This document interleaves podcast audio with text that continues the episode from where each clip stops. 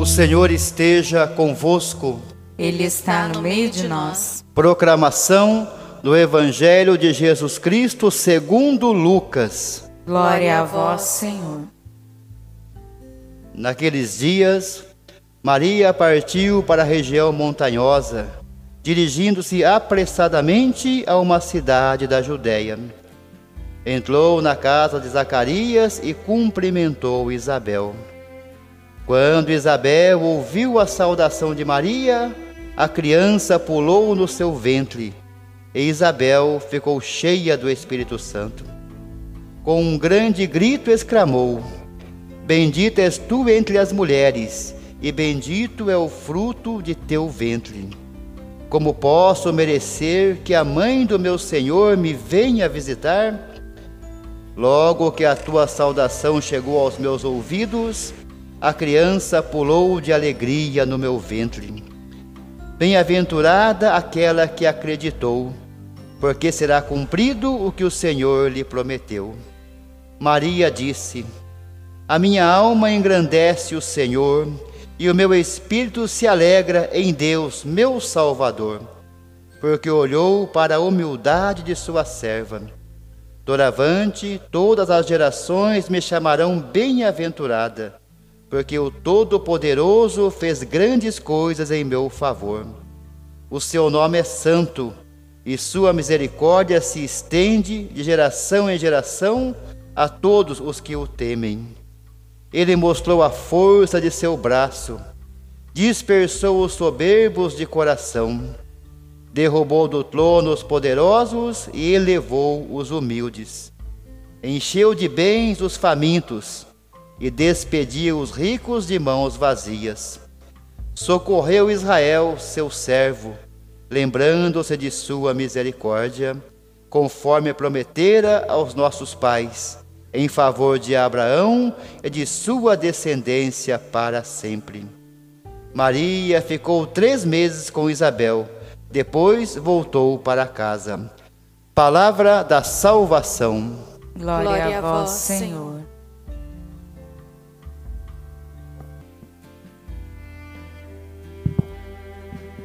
Queridas irmãs, queridos irmãos, hoje a proposta da reflexão sobre casa e casas de Maria é a gente pensar nesta visita à casa de Isabel, de Zacarias e de João Batista.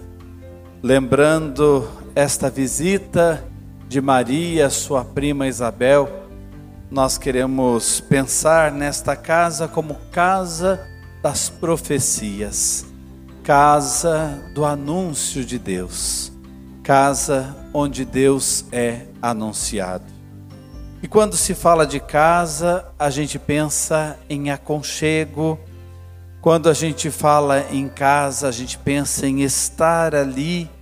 Por mais que nestes dias estejamos demais dentro de casa, mas a casa é o lugar para onde a gente gosta de voltar, onde a gente gosta de estar.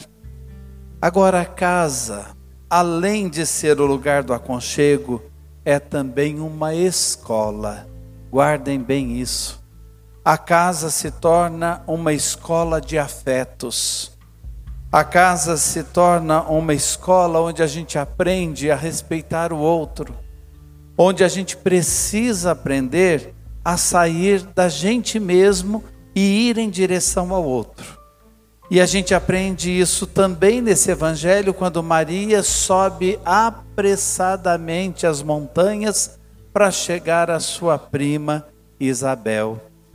Os nossos relacionamentos exigem essa coragem de sair, esta coragem de sair do aconchego, de sair de si, da sua casa interior para ir à casa do outro, que a vida do outro é, que a pessoa do outro é.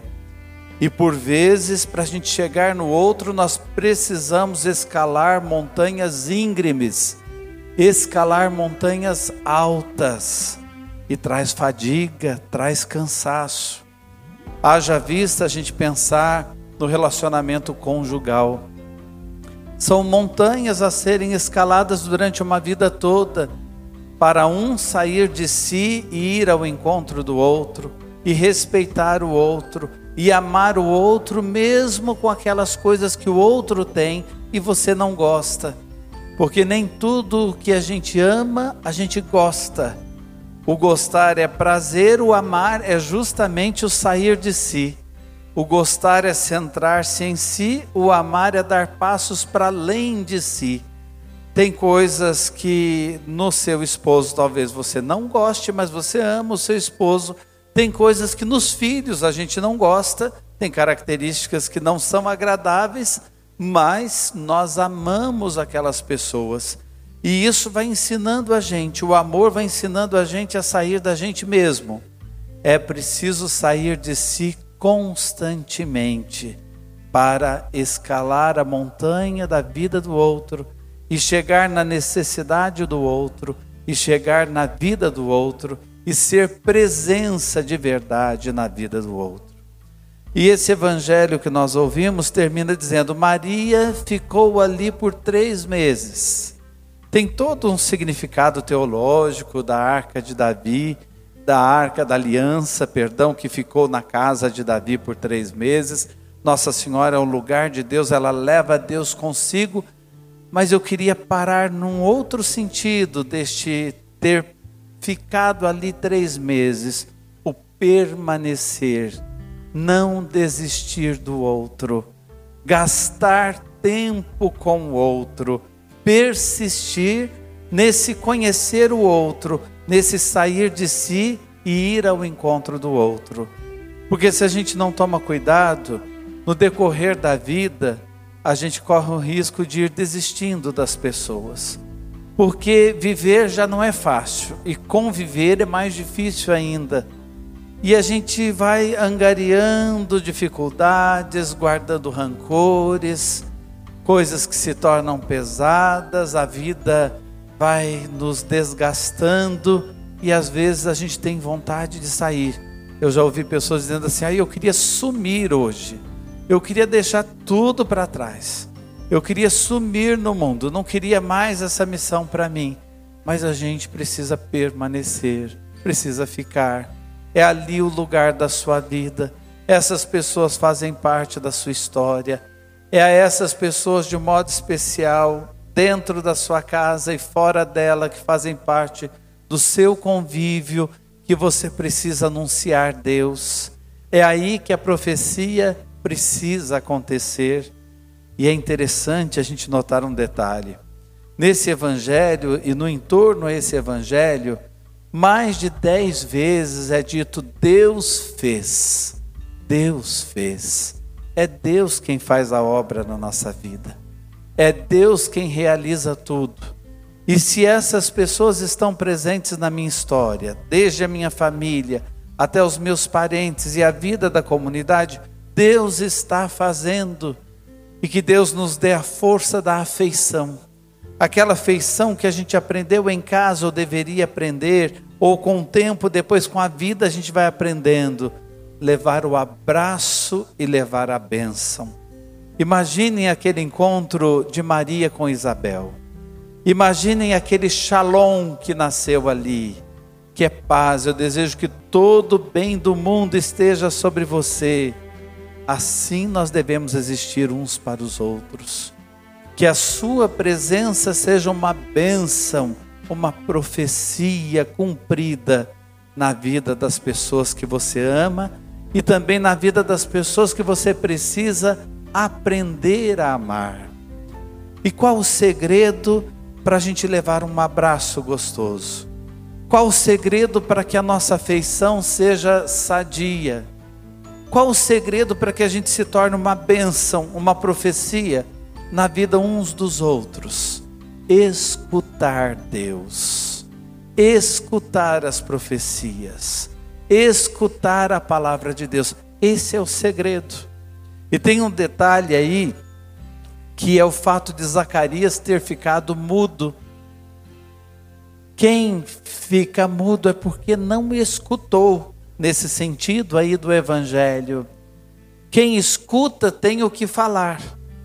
Quem não escuta fica vazio, não tem o que falar. ou fala bobagens. Antes da gente falar, a gente precisa escutar muito. Fica calado ou não tem palavras quem antes não escutou.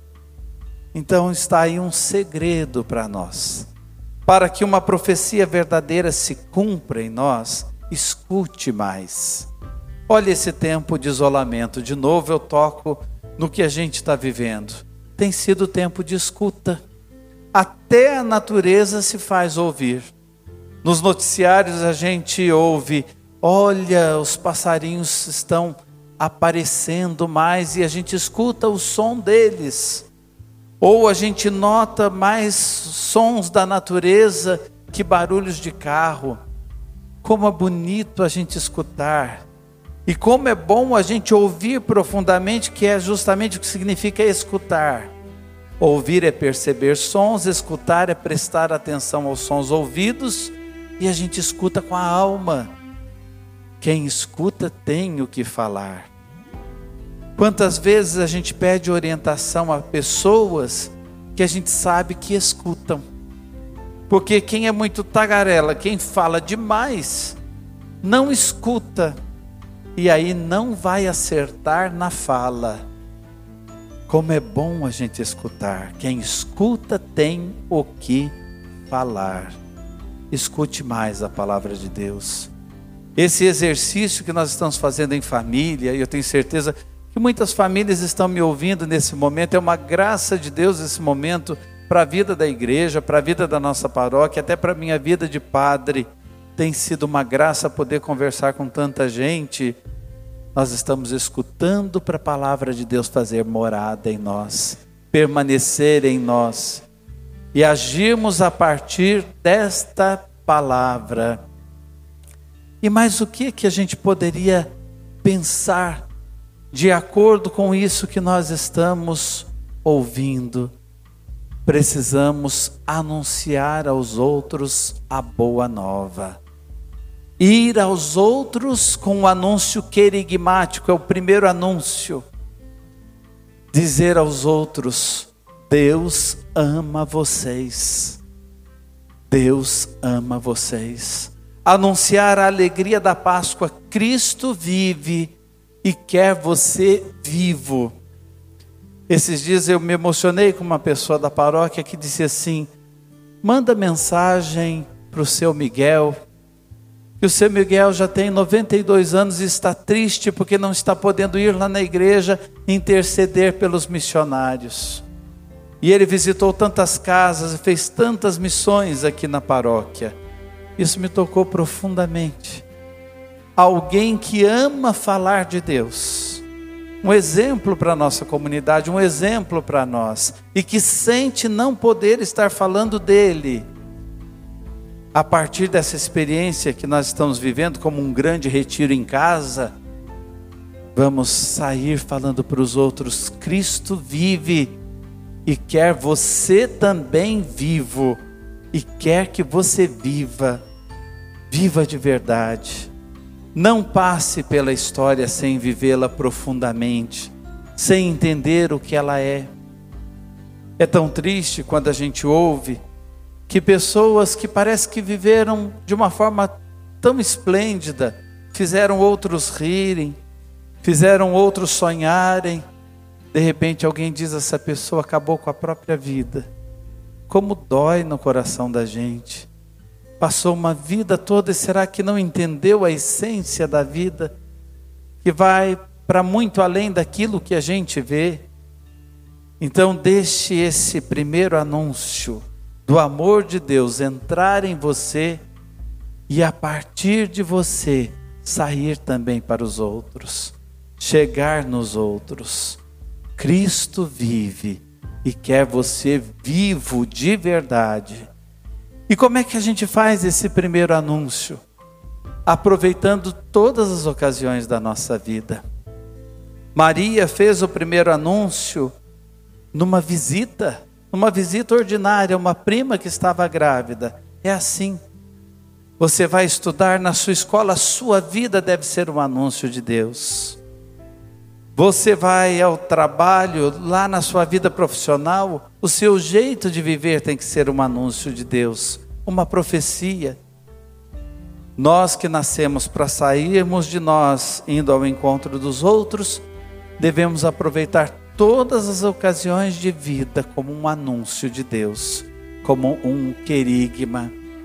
Ai, Padre, mas olha, eu já ouvi o primeiro anúncio, eu sei que Deus me ama, eu sei que Cristo vive e quer que eu viva, mas eu tenho tanta coisa para melhorar, eu ainda tenho tantos defeitos.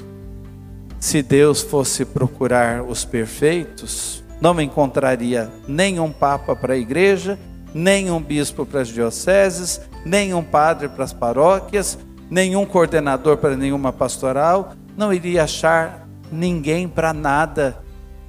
Nós temos nossos defeitos, nossas falhas, mas nós em Deus reconhecemos, precisamos melhorar mas Cristo faz toda a diferença na nossa vida. Cristo faz toda a diferença em nossa história. Então, vamos com Maria, a casa das profecias, e vamos viver a partir das nossas casas a profecia também. Que a sua vida seja uma profecia do amor de Deus. Amém.